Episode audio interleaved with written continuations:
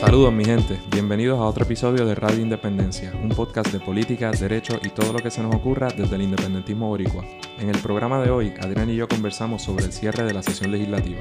Suscríbete a Radio Independencia en tu podcatcher favorito y YouTube y síguenos en nuestras redes sociales para mantenerte al día sobre lo que pasa en Puerto Rico. Que lo disfruten. ¿Cómo empezamos este programa? Como siempre, radioindependencia.net. Entren a nuestra página, tenemos nueva mercancía. Aparte de la nueva mercancía que tenemos en la página, que hicimos unos loguitos nuevos para que queden chéveres y nítidos en la ropa negra oscura. También tenemos estas gorritas Una cosa mona. Si lo están viendo en pod- escuchando en podcast, si no está en YouTube, Si lo están pongan YouTube ahora mismo. Exacto, si lo están escuchando en podcast, pues pongan YouTube, vean el video y vean estas gorritas bien nítidas. Me las voy a poner. Ya lo están matando, en verdad están bien nítidas. No, esto no va a ser, no las voy a vender bien. Yo creo que sí. Tenías que tenerla puesta ya, fallaste. Yo no me la pongo porque se me daña el, el, el flow. Pues este. tenemos las nuevas gorritas, eh, a las estamos, decimos el precio, el precio al que no, al que Digo- 20 pesitos cooperan con nosotros. Este, además pueden cooperar en la tiendita, como siempre les dije, y en las donaciones o Patreon, todo eso a través de radioindependencia.net.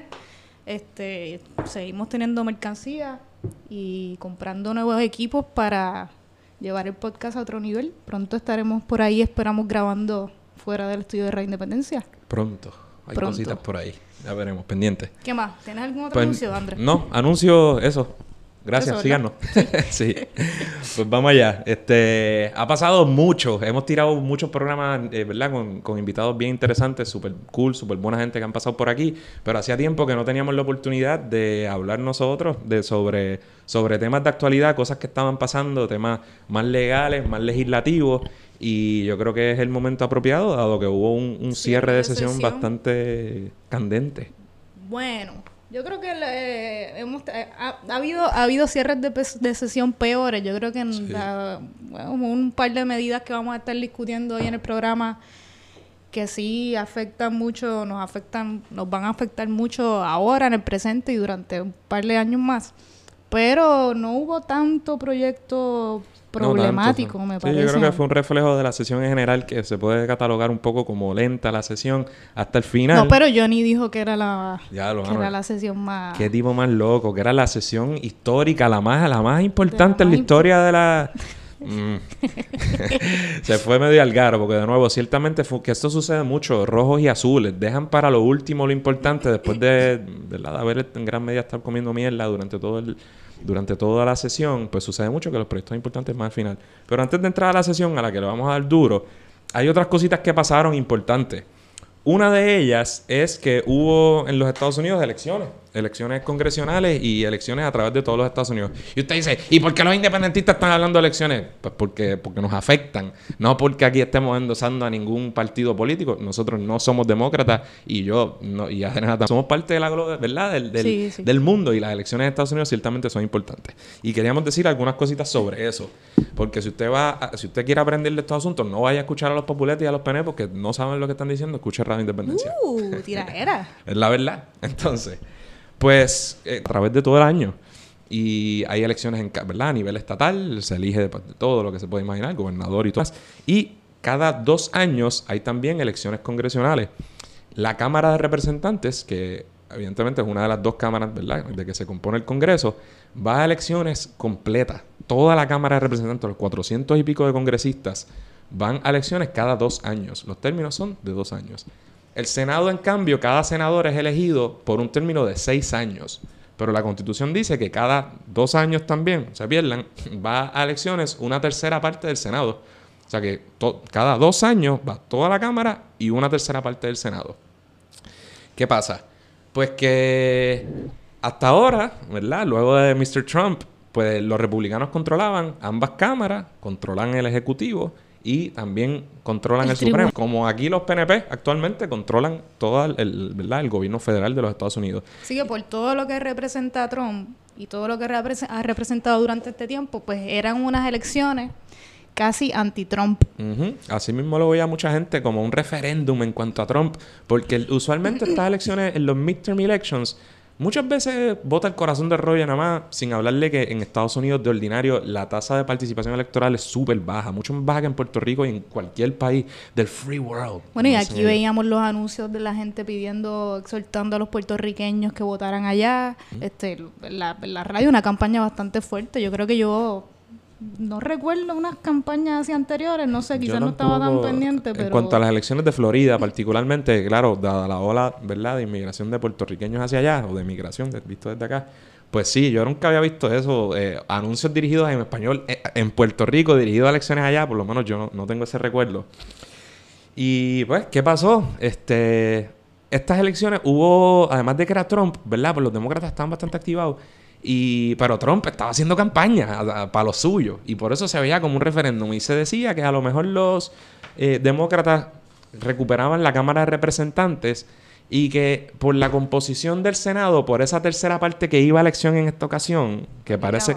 Ajá, pues se veía muy se veía un poco difícil que los republicanos perdieran el control del Senado, a pesar de que ellos son el Senado por dos, era 51 a 49. Y fue justo lo que pasó. Y fue justo lo que pasó. Los demócratas lograron tomar el control de la Cámara de Representantes y ahora en el Senado no solo retuvieron los, republicanos, sino que eh, incluso ganaron algunas sillas que eran de los demócratas, o sea que no fue solo que lo retuvieron, me parece que lo ampliaron, un poco equivocar, pero más o menos por ahí retuvieron el control del Senado el Senado es la Cámara Alta del Congreso y de ordinario es, más importante, aunque ambas son importantes, ¿verdad? En aprobación de medidas y demás, pero el poder, entre otras muchas cosas, el poder de nombramiento, de consejo y consentimiento, pues, eh, el, en verdad, como los jueces del Supremo y muchos otros funcionarios, eh, dice la Constitución que es el presidente quien los nombra, pero es el Senado quien los confirma, de manera que ese control republicano es, es crucial.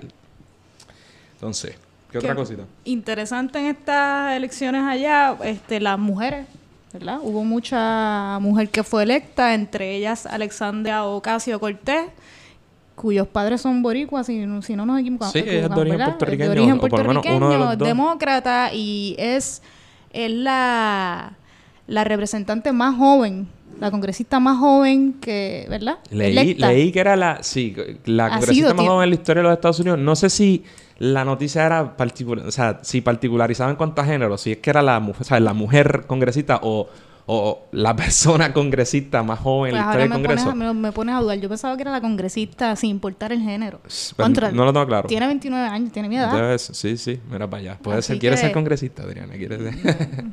Pero nada, hay que, dar, hay que dársela, digo, coño. Entonces, ¿cuál es la particularidad de ella? Bueno, pues esta es, ¿verdad? De esta, digamos, ola de más progresista propiamente, aunque dentro del Partido Demócrata, tipo Bernie Like, ¿verdad? Que ciertamente han adoptado un discurso mainstream norteamericano político de, antaño, en los últimos años, ¿verdad? Alguien que se autodefine, se autodenomina abiertamente como socialista, que lleva un, discurso al menos de izquierda ¿verdad? en cualquier liga, este, que no deja de ser demócrata, pero que ciertamente tiene una línea más, ¿verdad?, en, contra ¿verdad? de los corporate democrats. Ahora te pregunto, ¿hemos, ¿hemos escuchado algunas expresiones de su parte sobre el estatus de Puerto Rico? Yo no Eso es pura, pura casualidad. Yo no sería súper contundente, pero yo creo que leía algo. Todo el mundo está tratando de ver cómo usarla, cómo, cómo, ¿verdad? cómo nos enganchamos y cómo bregamos. Este, uno esperaría que una persona que se autodenomina socialista de izquierda tenga una conciencia un poco mayor y de origen puertorriqueño y entienda la complejidad, trate esto como el asunto de colonialismo que es. Pero no me sorprendería tampoco que los anexionistas buscones, que aquí son de derecha en cualquier liga, traten de buscarla. Y los populares ni se diga. Los melones, bendito sea Dios. Y, y Yulín y demás los veremos aferrarse como, como, vídate. Pero tratando de buscarla porque bajo el discurso de vamos a tratar bien a las minorías, pues, pues, qué sé yo, a lo mejor no descarta la estadidad. Pero yo me imagino que es lo suficientemente sabio, inteligente y astuta para quizás no entrar ahí de lleno, lo cual, ¿verdad? Para mí pues no, no es bueno, no es, una, no es una virtud como político. Pero veremos. Y, y cool, para que, para que entren rednecks y que entren, tú sabes, gente de derecha. Una mujer musulmana también fue electa y creo que una nativoamericana también. Sí, se, se, dice que es quizá el... el estaba escuchando yo que ah, este va a ser el congreso más diverso en la historia de los Estados Unidos y, muy pudiera serlo.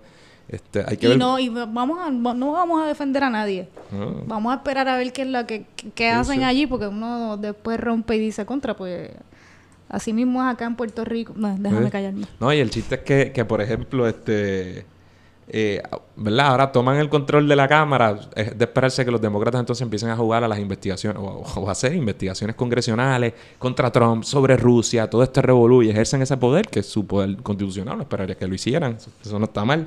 Pero entonces la que la persona que se perfila como se proyecta como posible, que sería aquí el portavoz, el speaker, ¿verdad? La mayoría, que es el, punto, el puesto más importante allí, pues, es Nancy Pelosi, que es una mujer que más tradición es una, ¿verdad? una política bien respetada dentro del Partido Demócrata, pero Partido Demócrata tradicional, ¿sabes? Una persona que, que no es, digamos, sangre nueva, que no es izquierdosa. O sea que hay que ver quién se impone a ese puesto ahora. Esa va a ser la pelea chiquita porque ese mensaje de, bueno, venimos con sangre nueva, pero Nancy Pelosi es, medio contradictorio. Así que... ¿Qué más en cuanto a las elecciones yo creo que lo, último lo único, otra cosa que yo reseñaría, lo hablamos un poco, fue Florida. Todavía están contando votos. Todavía, hoy, hoy día está la pelea de Rick Scott y hay unas contiendas todavía en Florida que no se han decidido porque es un estado bien interesante. No, Florida es, raro porque, ¿verdad? No es un estado sureño como, como ¿verdad? Alabama, Tennessee, eso que estamos pensando. Y antes había mucho latino, pero esos latinos eran cubanos y tiraban para la derecha, al partido, ¿verdad? Eh, y tiraban para el Partido Republicano. Eso, recordemos que en el 2000 con la primera elección de Bush, eh, Florida fue crucial en la elección de Bush hijo.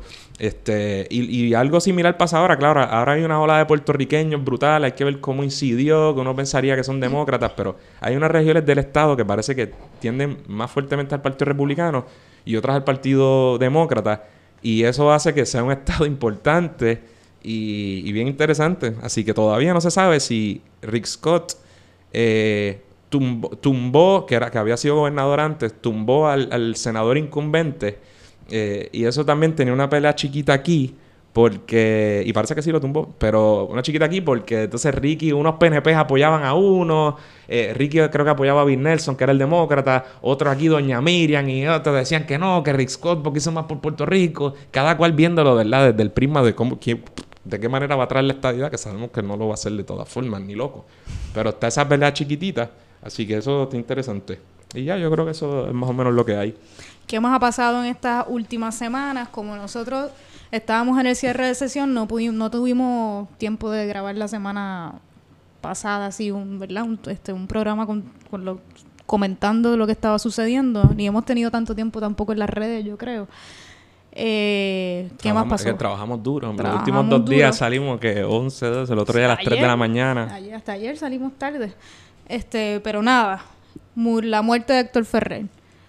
Murió Héctor Ferrer, quien fue representante por el Partido Popular Democrático y presidente del Partido Popular Democrático. También fue candidato a la alcaldía de San Juan en el 2012. Bueno, iba a ser candidato. Iba a hacerlo hasta que le salió un chisme, ¿verdad? No, unas alegaciones eh, de violencia machista. ¿En qué quedó esa investigación? Que yo sepa nada. O sea, ciertamente no hubo cargos en su contra, no hubo nada que era... No, no hubo cargos, pero sí lo sacaron de carrera este, para conseguir o postularse para la alcaldía de San Juan, cosa que trepó a Carmen Yulín. claro, medio, medio irónico, por llamarlo de alguna forma, porque sucede todo eso, él sale de la carrera de San Juan y alguien que no era una candidata apoyada por el partido ni nada, eh, entra a la gobernación y ahora los PNP, yo creo que a lo mejor políticamente los PNP ahora están diciendo, no, no, no sé si esa, viéndolo de la peor manera posible, esa movida ¿verdad? De, de utilizar fue la procuradora de la mujer en aquel entonces que era Wanda, Wanda, Vázquez. que es ahora la secretaria de Justicia, este fue la, ¿verdad? la que llevó el, manejó el caso. Sí, o sea, el, PNP en general, el gobierno, pero ciertamente ella como procuradora de la mujer fue, digamos, fue bastante diligente en cuanto, a ese, en cuanto a ese asunto. ¿Qué tenemos que decir de Héctor Ferrer? Yo no lo conocía personalmente. Andrés tampoco tú lo conocías personalmente, este, pero sí era fue un hombre respetuoso, no, no, ¿verdad? No era, políticamente hablando siempre tuvo respeto contra con, para con los otros candidatos, otras personas de otros partidos, con el PIB nunca hubo ningún problema. Este tampoco podemos alabar su este su trabajo como político, porque pues si eres del Partido Popular Democrático y representas unas posturas bastante conservadoras y de derechas y muñocistas, pues nosotros como independentistas pues no tenemos mucho que hablar ni elogiar su carrera política, pero mucho respeto, eh, mucha solidaridad con su familia, sus seres queridos, es un bad trip perder a un ser querido por cáncer, este es una situación por la que muchos de nosotros hemos pasado. Así que solidaridad y fuerza a la familia eh, y trip. Con Sí, cáncer. yo creo que él, él era un tipo, una persona que, que ciertamente jugó para su partido y, y, ¿verdad? Para en el los Partido peores, Popular. en los peores momentos del Partido Popular Democrático. Ah, sin olvidar el chisme de lo, ¿verdad? De los últimos días, este, lo que pasó que dos, dos- Sí, que dio consultoría legal o trabajó para, representó a fondos buitres cuando el gobierno de Alejandro García Padilla. Ajá. Este, recientemente también se impuso en la presi o ganó la presidencia a, a Aníbal Acedo Vilá del Partido Popular Democrático, fue uno de sus últimos actos, ¿verdad? Él había sobre, sobrellevado la, la batalla contra el cáncer en el esófago hace unos años y aunque yo creo que al día de hoy me parece, no se ha dicho bien claramente qué fue lo que pasó, pues todos, ¿verdad? Suponemos Pensamos que... que- que fue una recaída. Este, joven, hombre joven de 48 años. Sí, y yo creo que pues jugó para su partido. Ahora, como tú dices, es un poco habido y está su- yo creo que está bien que haya respeto porque yo por lo menos no le deseo la muerte a nadie, eh, eh, ¿verdad? Por- porque sea mi adversario Eh, político. la titubeaste. No, no, no. Bueno, estaba pensando en Romero Barceló. Y de verdad, ¿sabes? Estaba pensando en Carlos Romero Barceló, pero, ¿sabes? Aparte de eso, ¿verdad? Pues nada. Pero el issue es que, y se le ha dado mucho respeto, y en esa, y en esa parte también se le puso al centro de cáncer, este. Héctor Ferrer, que Manuel Natal le votó en contra y dijo que fue un error y faltó todo un papelón. Este. Ahora, ese respeto y guardar esa distancia, eso está bien. Y cosas que he visto, otras manifestaciones de idolatrar su carrera política y eso es que sencillamente creo que no se ajustan a la realidad. Yo no, ¿verdad? Ah, eh, eh, representaba no solo un miembro del Partido Popular Democrático, ¿verdad? Con las ideas características de ese partido, sino, digamos, la corriente más colonialista de ese partido. Este, para nada una persona con, con una visión progresista. eh, ¿verdad? De manera que yo creo que, aunque ciertamente estuvo ahí cuando había que reformular la cosa, cuando se Vilá cogió una pela, y de manera que mucha gente le puede decir que gracias a su labor fue que ganó Alejandro García Padilla, entre otras, entre otras personas. Lo mismo pasó ahora cuando, ¿verdad? Cogieron la pela que cogieron, pues él estuvo ahí, incluso con su situación de salud, para tomar la- las riendas de alguna forma de ese partido. Así que, nada, una pena, mano, el, el, el jodido cáncer acabando con la gente. Sí, mano. Y que eso es la que hay. Vamos a- al cierre Vamos de a, sesión. vamos a lo que vinimos. Bueno, vamos a empezar por las medidas, vamos a empezar a hablar sobre las medidas más controversiales, eh, serias, problemáticas que se aprobaron en este cierre de sesión. Ah, explicamos lo del cierre de sesión para la gente. Nosotros Explicamos, sí. hemos ya lo hemos hablado. lo vamos a hacer hablado cada vez que cierre la sesión, pero es bueno por si acaso. Recuerden que hay dos sesiones ordinarias, que la primera comienza el segundo lunes de enero y culmina el 30 de junio, y la segunda sesión comienza el tercer lunes de agosto y termina el martes previo al, al tercer mes de noviembre. La constitución este, solo habla de, ses- de una sesión, pero el tribunal validó eh, que hubiera una segunda sesión creada por ley. Entonces, como dijimos al principio, esta cuarta sesión del cuatrienio fue lenta. Este, siempre lo dejan todo para el final y entonces el- los días de cuando se acerca el cierre de sesión son unas semanas bien problemáticas que vienen todos, bajan todos los informes de los proyectos de ley con muy poco tiempo para revisar las enmiendas que se hagan, este, bajan a, a- a votación rápido, algunos, muchos de ellos sin, sin vistas públicas, sin discusión, sin turnos para discutir las medidas ahí en el hemiciclo. Y eso pasa siempre, Corillo. Eso no Siempre. son los dictadores malos azules. Bueno, son dictatoriales, no lo voy a, a- a- tampoco a menospreciar. Pero los rojos hacen exactamente lo mismo y legislaban por las noches y te pasaban el rolete igual. Entonces, una de esas medidas de las que hemos estado escuchando hablar durante estos últimos días es COFINA. Cofina. COFINA, que era el proyecto de la Cámara 1837 y que fue aprobado en, esta, en este cierre de sesión. ¿Qué es COFINA? Cofina, la corporación del Fondo de Interés Apremiante. Adscrita al Banco Gubernamental de Fomento que podría estar pasando por sus últimos días.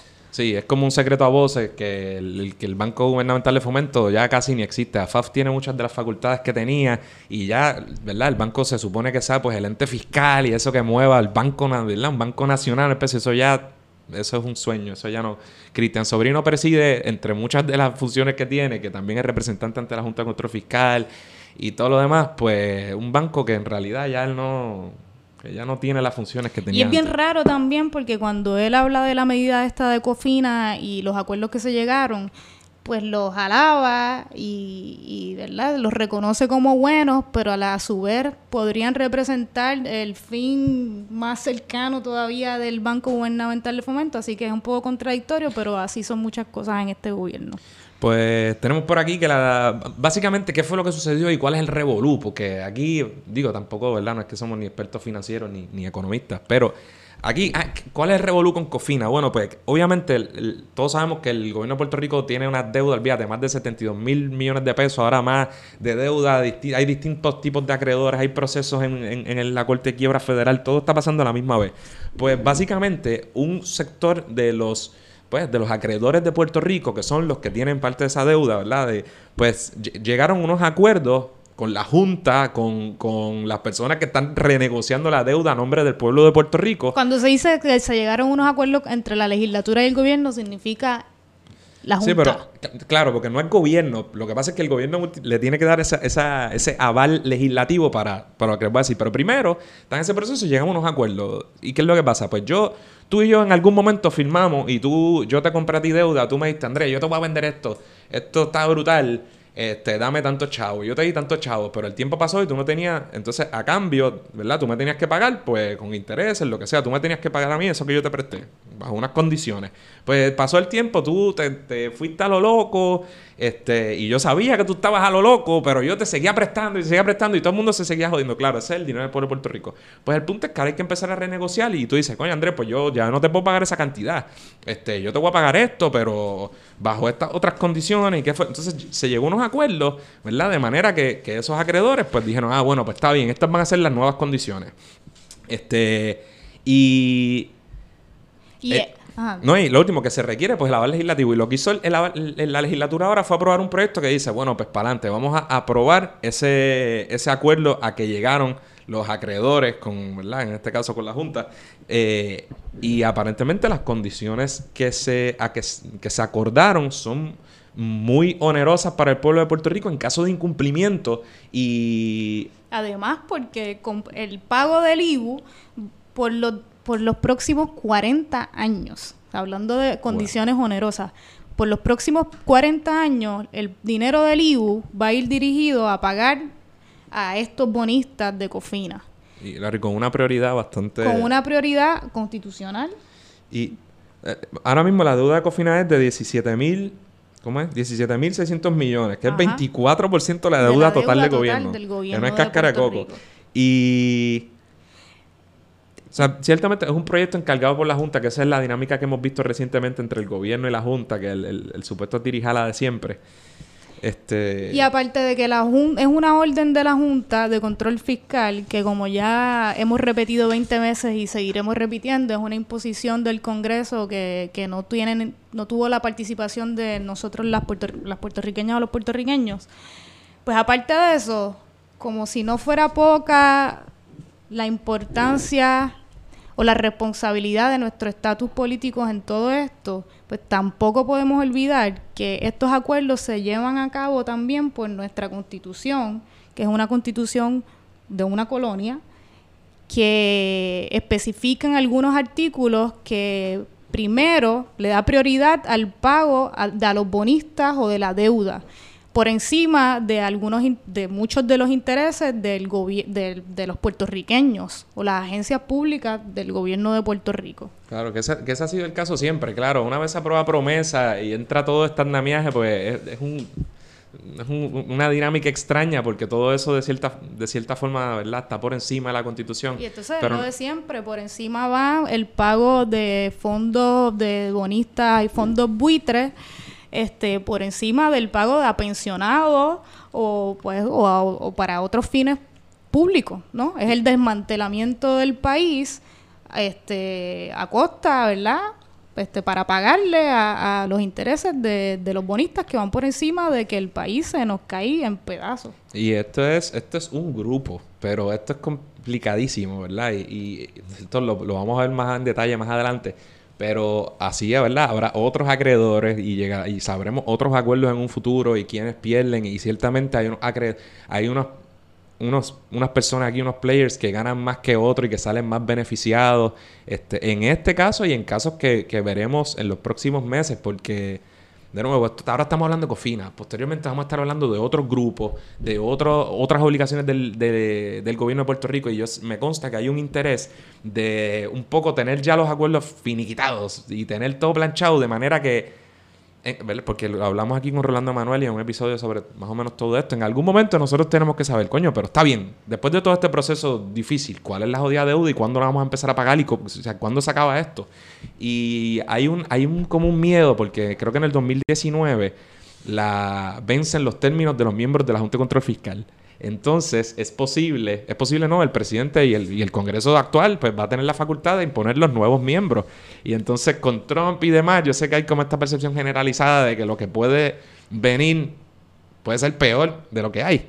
Y entonces hay este, hay este deseo un poco de agilizar los procesos de manera que por lo menos antes del 2019-2020 pues ya pueda estar planchado todo el asunto. Y además de que, ¿verdad? Que quieren agilizar estos procesos no es casualidad tampoco que, tengamos, que trabajemos y veamos una sesión legislativa tan lenta y que al final se lleguen a todos estos acuerdos y se aprueben todos estos proyectos de ley, este súper importantes para el país, pero que no se lleven a cabo ni una vista pública. A lo loco. Pues es una irresponsabilidad y a tampoco que hubo turnos de debate en el hemiciclo. A lo loco. Eh, pues nada, pero no, pero, pero, pero hablamos aquí de democracia y nos las echamos de ah, democracia. Venezuela, y hablamos de la falta de, de democracia que hay en Venezuela, incluso la...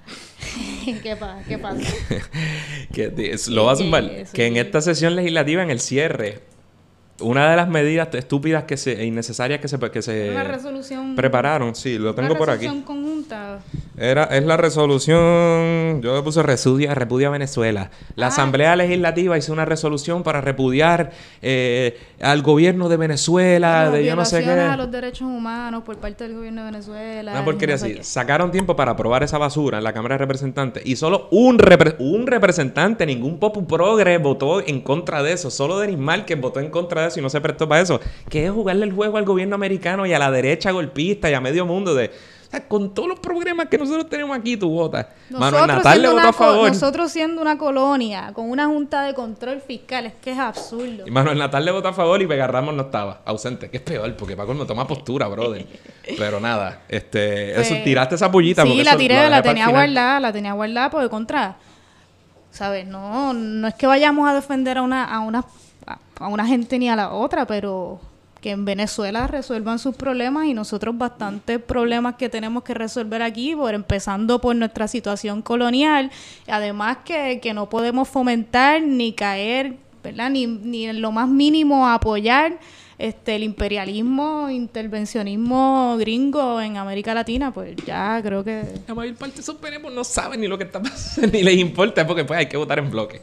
Así que nada, ahí está eso. Otra medida bien importante, la, la, yo pienso, ¿verdad? De la más importante, pues la ecofina, pero también la reforma contributiva, por fin se aprobó y se aprobó en el último, después, ¿verdad? Había habido, la Cámara lo aprobó, el Senado lo aprobó con más de 100 enmiendas y, y, entonces... La, Cámara lo aprobó a las 2 de la mañana. No, pero exacto, la Cámara lo aprobó hace, a las 2 de la, la, madrugada, a las 3 de la mañana. Fue un comité de conferencia y luego a la ah, tú dices la primera vez, exacto, como a las 3 de la mañana, ¿verdad? Y ahora finalmente pues se aprobó algo. Este, supuestamente iba a ser una gran reforma contributiva. Este, y, ¿y qué pasó? ¿Es decir algo de la reforma? Este, no, ah, las tragamonedas y la videolotería, eso es lo más que se ha hablado sobre la reforma contributiva. Este, creo que se aprobó el aumento de 25 mil máquinas de tragamonedas durante los primeros dos años y es como que creo que la cosa es que si después rendirán algún informe una vez se cumplan esos dos años y verán cuál, cuáles han sido las ganancias o pérdidas para saber si ponen más tragamonedas o no. Hay todo un debate sobre las tragamonedas y la, y la videolotería. Que son dos cosas distintas. Que son dos cosas distintas pero manos más o menos igual. Y el chiste, sí, pero el gran chiste es que cuando se habla de la reforma, rápido dicen, traga moneda, pero nadie, el, contenido sustantivo de la reforma no se está discutiendo. En lo absoluto. Y entonces, para efectos de nosotros, ¿verdad? Bien importante, que aquí sí la Junta brincó y le dijo, ah, yo no te voy a aprobar la reforma contributiva porque no me, no me, no me convence tu, tu argumento y con lo de las tragamonedas. Entonces hubo unas concesiones y entre otras cosas, pues se redujo el número de máquinas que se iban a permitir se este, redujo el IVA. Ah, y hay una reducción este, del, IVU, del IVU sobre los alimentos procesados que iba a entrar en efecto en febrero, pero la Junta le dijo: no, no, no, no, no. no. Cógelo suave. ¿Qué cojones? Lo, que, lo, lo conveniente lo van a posponer. Quizás en octubre puede, puede ser. Así que llegaron a esos acuerdos que, que no significa todas estas medidas se aprobaron, pero hasta el momento que estamos grabando este podcast, no las ha firmado el gobernador. Tienen buen punto. Así que eso es un proceso, ¿verdad? Que es un paso que falta todavía, que de aquí a allá pues hay que estar pendiente porque me imagino que la Junta, no el gobernador, la Junta revisará otra vez los proyectos de, de COFINA y de la reforma contributiva y entonces los aprobarán o no ellos y el gobernador los firmará o no. Este, nítido. Yo, creo que eso. Ah, en cuanto a la reforma también, puntos importantes. También se busca eliminar, se dice que se va a eliminar el B2B, que es un impuesto de, entre, entre los negocios, el business to business, que lo habían, creo que se había establecido bajo el gobierno de Alejandro García Padilla, y que mucha gente, muchos comercios criticaban, ¿verdad? Eh, también, ¿qué otra cosa? Ah, se busca bajar las tasas de contribución a las corporaciones. Este, esos quizás son algunos de los puntos, junto con lo, lo que era eh, quizás lo positivo, ¿verdad? Que redujeran el IBU inmediatamente, por lo menos desde febrero, que era el punto positivo, pues, pues están ahí. Pero, sin perderle perspectiva la dinámica con la Junta, que esta, una, esta reforma, para que tú veas tanto, tanta roncaera del PNP de que ellos eh, luchan contra la Junta, mira, por Dios si una y otra vez lo dicen abiertamente que esto se hizo, ¿verdad? Eh, eh, en común acuerdo con la Junta y estuvieron reunidos y estuvieron celebrando ambos. O sea, que la próxima vez que un PNP le diga que está luchando bien duro contra la Junta, pues mire los proyectos, mire las propuestas más allá de, ¿verdad? De, esa roncaera. Además, que, qué confrontación política hemos visto del por parte del gobierno hacia la Junta. Pues yo ninguna, de verdad. Más allá que decir, no somos nosotros, es la Junta. Sí mismo. Medidas colgadas. Sucesión de alcaldes. Voy a explicar eso. La, en todo el cuatri en lo que va de cuatrienio, nunca había habido un, un solo proyecto de mayoría, uno solo, ni de minoría, porque no lo suben si lo van a derrotar. Que fuera derrotado, que fuera a la Cámara y que los PNP no le votaran en bloque y lo aprobaran. Ninguno. ¿Y qué fue lo que sucedió ayer? Que fue un papelón explicar a la gente. Eh, ah, pues una, siempre hay una, bueno, hay unas votaciones a viva voz, ¿verdad? todos aquellos que estén a favor de la medida, a favor de decir que sí, sí, lo que no, no. Y entonces, según, ¿verdad? En, la, en esa votación ayuda vos, pues ganó él a favor de la medida. Pero luego, en la votación final, que es la que tú haces electrónica y dices, ah, esta sí, esta no, papá, papá, y pones tus votaciones, las sometes, pues la derrotaron. y estaba Tommy Rivera. Y, me, y me dicen, yo no estaba en el hemiciclo, pero estaba Tommy que presente y parece que, mm. ¿sabes que hay una batalla ahí también, Tommy versus Johnny? Sí. que casi siempre gana Tommy. Casi siempre. Pero esta medida, estamos hablando de una medida de la sucesión, le llamamos lo de sucesión de alcalde, porque era una medida que pretendía para cambiar algo que los populares. Es que la gente a veces es tan hipócrita y la prensa. Los populares habían hecho algo para clavarse a los PNP previamente y eran los que habían hecho este cambio. Pues ahora los, PNP dicen: mira, voy a enmendar la ley de municipios autónomos, entre otras, ¿verdad? Y lo que hacen es que en caso de que se muera o salga hay una vacante en una alcaldía, la asamblea de la, asamblea legislativa de ese municipio va a elegir en año no electoral al sucesor. Que suena feo, yo prefiero que haya elecciones que haya otra cosa. Eso no quiere decir que que cuando llegue el momento no va a haber elecciones. O sea, a veces hay que poner las cosas en perspectiva porque el proyecto es malo, que quede claro, no estoy de acuerdo. Esto es monarquía, esto es seguir con las dinastías estas y con los, los cacicazgos. Este, pero lo mismo pasa, por ejemplo, con los representantes. Hoy, hoy hay una vacante y no, la llena la democracia, la llena el partido que ganó. O sea que hay algo de eso. Lo discutimos en el episodio con Alejo, episodio 4 algo así, hablábamos de ese asunto.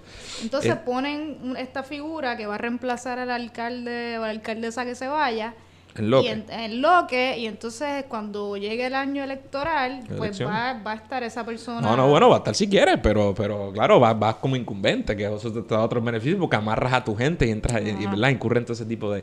Pero el issue es que esa era la medida, y eso fue aprobado, pero mira qué cosa, fue aprobado en el Senado. Ningún popular le votó en contra. Este, no, espérate, espérate. Eso va a roncar. Eso, eh, ronqué. Pero donde no le votaron en contra fue en la medida para las pensiones de los alcaldes. Que lo ah, digo ahorita. Scratch that, como dice el gringo. Pero eso se aprueba en el Senado y entonces va a la Cámara y, y es bien chistoso porque a veces las noticias son misleading, son confusas cuando te dicen, se aprueba tal proyecto a viva voz. Y un poco no le da la, la espina, la mala espina de que, diablo, mano, qué falta de seriedad. No votaron, no lo hicieron con... Y es cierto, lo aprueban a viva voz. Pero es que después al final hay una votación final donde cada legislador emite su voto de forma electrónica y de manera más sosegada. La cosa es que como los PNP saben que la mayoría aquí somos tan salvajes y saben que tienen los números porque siempre votan en bloque. En bloque. O sea, pues un PNP radica este proyecto, baja el hemiciclo y le votan en bloque. Usualmente hay uno u otro que, le vota en contra por aquello, yo creo que por aparentar una falsa democracia, este, pero siempre se vota así en bloque, así que que te cuelguen de tu partido una medida, pues es algo que no pasa mucho aquí y pasó. Y pasó porque el, hecho es que como, como es así, a veces, a veces el sí, el a favor, se oye menos. Pero, y, los populares gritan ¡No! Y tú dices, diablo, pues ganó el no. Pero ellos saben que a la que impugnen, entonces van a emitir los votos y les van a pasar el rol. Así que por eso es que cuando se vota viva voz, ¿entiendes? Es como medio irrelevante. Pero resulta que, como tú dices, al final le pasaron el rolo. Es la primera vez y Tommy estaba en el hemiciclo. Así que esa peleita interna, ese, ese proyectito, pues no va. Qué bueno qué bueno. Y entonces, el que Andrés metió la pata diciendo que... ah, no, no, exacto. Que se confundió. Que eh, a este, que yo voy a hablar ahora, que es de las pensiones a los alcaldes, es que ningún popular le votó en contra. Sí, va a explicar el proyecto primero para... Aumenta la pensión para los alcaldes del país que juramentaron desde el 2001. De un 75... No, no, que tengan una pensión del 75 al 90%. ¿No? Así estoy bien, ¿verdad? ¿Y qué pasó? Básicamente en Arroyo Habichuela no hay, había una medida que mientras todas las pensiones en Puerto Rico, ¿verdad? De los empleados públicos. Recortes por todos lados. Hay recortes y la Junta está viendo recortes por todos lados y están en veremos y sistemas de retiro jodidos, ¿verdad? Le aumentan las pensiones a los alcaldes. Le aumentan las pensiones a los alcaldes. Que de nuevo, yo quisiera que los empleados públicos y todo el mundo pudiera tener un retiro digno y, un, y sistemas de pensiones, pero es la hipocresía, la cara La doble vara. La doble vara. Pues, ¿qué pasó? Ningún popular en el Senado le votó en contra de esa medida. Otra vez con la cobardía. Eduardo Batia no estaba presente. Y no sé si ya... Ah, no está presente. Pero... Y vamos, yo no sé por qué no estaba. A lo mejor le estaba haciendo algo serio. Pero, pero estaba ausente. Y Juan Dalmau estaba allí. Y entonces... Eh, inmediatamente al otro día, cuando evidentemente todo el mundo le cae encima esta medida, sale Nadal Power. Ay, sí, y como hizo Natal lo de Héctor Ferrer, dijo, es que me equivoqué. Este fue distinto porque este no dijo como que metí el de donde no era. Nada, el Power dijo como que, bueno, no debía haber votado así. Brother, ¿por qué no hiciste tu trabajo? ¿Y cómo es que en menos de unas horas te revertiste y ahora que te dio cable de conciencia? Mentira, porque hay como ocho alcaldes de esto. Creo que la mayoría eran alcaldes populares de los que se va a beneficiar de esta medida. Este, así que de nuevo, cuando usted vaya a evaluar políticamente distinciones entre uno y otro, pues mira, aquí tiene los ejemplos concretos. Pero esa medida quedó pendiente porque se aprobó en el Senado. Perdóname. Se aprobó en el Senado, pero no en la Cámara. Sí. No se vio en la Cámara. Exacto. Y Así que está pendiente para enero. Sí, para enero o no para nunca, pero ya desde enero, que es la que empieza la próxima sesión, pues se podría atender en el otro cuerpo. Lo mismo pasó, por ejemplo, con una ley de armas, no hay que entrar en tanto detalle en eso, pero se está pululando en Puerto Rico una ley de armas y en el Senado se aprobó este, Henry Newman ha sido muy vocal en cuanto a esto. Hay un lobby, nos estamos gringonizando en ese sentido. Entonces, Para agilizar el proceso para sacar la licencia de arma o deportación de armas. Exactamente. Y es algo que en los tribunales se ha luchado mucho porque hay una jurisprudencia norteamericana, unos casos importantes de Heller y McDonald, otra vez la colonia, que básicamente han, elevado a casi derecho no constitucional, sino divino, el derecho a tener y portar armas. Y entonces ese derecho, incluso si usted cree que lo tiene, que ¿verdad? lo tiene constitucionalmente, en virtud de la constitución gringa, no significa que no se puede regular. Es, una, es un absurdo. Pero en virtud de esa jurisprudencia, pues hay que, la facultad de Puerto Rico de limitar eso por culpa de la constitución de los Estados Unidos, ciertamente es menor. Es menor la capacidad de regularlo. Y más allá de que el proyecto lo que busca es desregularizarlo, este, o agilizar los procesos, para mí lo peor es, son los argumentos a favor del proyecto. Que más allá de que hay toda esta jurisprudencia norteamericana, etcétera, pues lo que decía Henry Newman, por ejemplo, es que hay que armar al ciudadano eh, aquí en Puerto Rico porque hay una ola criminal, ¿verdad?, tan fuerte y que va creciendo tanto que es importante que el ciudadano sea, este, esté armado porque no hay policía y no hay chavos para pagarle a los policías, los policías se están yendo del país, así que pues, pues la gente que, se busque las armas para que se defenda de la ola este, criminal. Es el argumento bien gringo de la derecha gringa, olvídate, y lo mismo que dice Donald Trump cada vez que entra un tipo y un blanco mayormente, hombre de treinta y pico de años, cuarenta y pico de años, que entra a un sitio y le entra a tiro a medio mundo y sale a la derecha y dice, oh, si alguien hubiera tenido una pistola lo hubieran matado. Sí, brother, y si lo hubiera fiscalizado mejor la, o no le hubiera facilitado tanto la capacidad de adquirir un arma, pues a lo mejor tampoco sucedía. Este, ¿qué vamos? Porque nos vamos a armar hasta los dientes todo el mundo. Digo, aquí la gente puede diferir, pero ¿qué vamos a hacer? En la iglesia también, en todos lados, No, yo no estoy de acuerdo, en definitiva, de, de esto, ni de las armas, por mí que las prohíban. Y, sí, sí, sí, ahora quieren decirlo tú. Ya, ya, pues si está en YouTube me vieron la cara. ¿Quieren saber quién más le votó a favor a este proyecto? Chaco, José Vargas Vidal. Pero, y pues, cada cual puede tener su, su posición, pero por lo menos la Acuérdese, cuando esté tratando de evaluar a un candidato que político... si están a favor de eso, pues chévere pero que no se dejen engañar por las posturas de ciertas personas. Pero eso está dura. Nada, y otro, de verdad, yo creo que eso es lo que hay que reseñar. Un gran proyecto bien importante que se quedó en el tintero. Código Civil. El Código Civil, el PDLAC 1054. Eh, como ustedes saben... 16. 1654, perdóname. Nada, Tata Charboniel, eh, presidenta de la Comisión de los Jurídicos de la Cámara, estuvo trabajando muy fuertemente en este proyecto desde que se presentó y ha habido muchas vistas públicas al respecto, es una realidad. Sí. No se puede criticar en ese sentido. No, no, no la suficiente, porque, no, se han porque es un proyecto bien extenso y yo creo que no se han discutido todos los libros este, en las vistas públicas, así que creo que hacen falta más vistas públicas y más discusión pero sí ha habido un proceso de vista pública. Sí, y e, ella debe estar bastante, no sé si decepcionada, molesta o qué, es una cuestión interna de allá, pero que no le bajaran ese proyecto. Nosotros ya habíamos dicho aquí que veíamos muy difícil que se aprobara un código civil este cuatrenio, todavía faltan dos años. Nos sostenemos, yo pienso que ahora más que nunca. Claro, te pueden pasar el rolo como hicieron esta semana con muchas otras cosas y a lo mejor lo aprueban pero ciertamente cogí un cantacito porque... Se hizo un sustitutivo del proyecto con muchísimas enmiendas y se comenta que vienen más, enmiendas, al proyecto, así que estaremos pendientes a las enmiendas y se las explicaremos cuando estemos al tanto de ellas, ¿verdad? Cuando ojalá, nunca tengamos que explicarla porque no viene el proyecto. sí. nada, y el último proyecto así que, que vale la pena mencionar que se quedó es el, proyecto de, llamarle el proyecto del aborto, el proyecto de Venegas Brown del Senado. Ah, ley para la protección de la mujer y la preservación de la vida, que hasta el título le cambiaron con las enmiendas.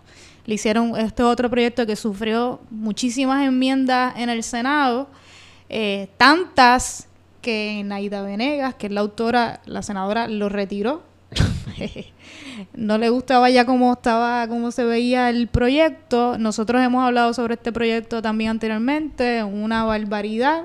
Este complica y restringe los procesos de aborto en Puerto Rico. Creo que algo que hay que comentar que es bien importante fue la resistencia de muchos grupos de mujeres, muchos grupos feministas este, en torno a este proyecto, mucha presencia ahí en el Capitolio, muchas manifestaciones y yo creo que eso tuvo muchísimo que ver con, con todas las enmiendas que se le hicieron al proyecto y con que no pasó tampoco y es otro proyecto que quedó ahí pendiente y está en el tintero. Sí, mano. Este, nítido. Entonces, bueno, nítido, nítido no, pero... Bueno, sí, nítido también que se quedó que se ese quedó. proyecto. Pues, ok, ya hablamos de los proyectos más importantes, hablamos de los proyectos que se colgaron, los que se quedaron pendientes. Premio a algunos de los proyectos más estúpidos que se aprobaron eh, eh, a- en el cierre de sesión. Espérate. ¿Lo tiene? ¿Verdad? ¿Tú crees que es el más bobo, ese que estamos hablando? Digo, hay mucho. Hay mucho, pero este es uno de los más bobos. Ok. Este proyecto lo que pretende es prohibir, escuchen, el conducir, alterar, modificar o fabricar una bicicleta mediante la instalación o fijación de un motor de gasolina que exceda de 5 caballos de fuerza, tipificarlo como delito, tip- tipificar como delito menos grave la alteración de las mismas y para otros fines relacionados. ¿Qué tú crees de. Está bien, mira, con todas las cosas que hay, está bien. A las bicicletas, yo no quiero una bicicleta, qué sé yo. Pero están legislando eso ahora en la Cámara. Un proyecto del representante Bulerín que... Es que hay un vecino de Bulerín. Un vecino le puse la motorita te vas a joder te, te voy a aprobar el proyectito este en la cámara Se a jodió, se jodió el vecino de el Bulerín. P de la C 1049 llame como dice el gringo llame a su legislador y pídale que el proyecto de la motorita pero pues mano es que de verdad el país está mal como para estar atendiendo esto pero en estos días bajan los calendarios y le meten 10 20 proyectos y entonces las minorías los cogemos el día antes y, Entonces, uno, dos son la reforma contributiva y COFINA, que son cientos de páginas súper técnicas y complicadas. Y entonces el resto de la mayoría son basuras como boberías o le dan este barriles, barrilitos, le dan chavo aquí a tal alcalde, o chavo a tal, ese, tipo de vaina. Este, pero nada, el proyectito de la motorita se aprobó en cámara, pero eso no se atendió en Senado, eso no va a ningún lado. Así que nada, este, ¿Qué más? Georgie. el bono. Vamos a dejarle bono, aunque no haya otro invitado. Hay que hablarle de lo de Georgie. ¿Qué te parece? Explica ahí qué fue lo que sucedió con... con... Es que yo no tengo claro que... ¿Sabemos lo que fue lo que No, sucedió? sabemos qué es lo que se está discutiendo en las redes. ¿Cuál lo- es el...? Sabemos que lo conectaron. Como que dijo él. Tienes que explicar. Él Él explicó la- dijo. Ah, Bueno, yo, el- el- estamos hablando, por supuesto, del presidente. Vamos a hablar Él con está- propiedad. Dale. Es el presidente de la Comisión de Gobierno de la Cámara de Representantes del Estado Libre Asociado de Puerto Rico. Jorge Navarro, quien ha tenido... Georgie. El Georgie. Ha tenido ciertos encontronazos. Recientemente, el tipo está por ahí vacilando, se- está en la suya, dándose un palo por ahí usualmente, y la gente viene a regular. es el- persecución. Eso es persecución, hacia los Persecución por el. Partido Nuevo Progresista. Eh, sí. Y entonces... no, estaba jangueando por ahí, según él, con la familia y no, no sé qué. Y, y, y dijo. Y, y, y, ¿cómo es? Ay, no, André, no lo puedes imitar. No, no lo bueno. Está bien. Fue traído. El Georgie, pues, dijo, que, dijo que lo conectaron. que lo conectaron. Y hay un video, ¿verdad? Donde se ve, el- se ve medio borracho. La policía concluyó ya, no estaba hendío. Medio Ah, borracho. Contundentemente. Bueno, se ve cuando él está saliendo y hay dos personas grandes eh, que lo están escoltando hacia afuera. O, o porque no podía caminar bien, o porque lo conectaron como dijo él. Él dijo, me conectaron. O porque estaba hendido. Pero entonces tiene el ojo todo fastidiado y... Tiene, le dieron, le conectaron. de Lo- alguien lo conectó y entonces eh, la policía pues lo está investigando. Pero no es la primera vez, hace poco le estaban guiando por ahí, que era un concierto de... Yo creo que en el mismo era- sitio, Viva Beach Club, él Le está gusta. y sí, le gusta el Viva Beach Club. Era un concierto, yo no, fiel a la vea.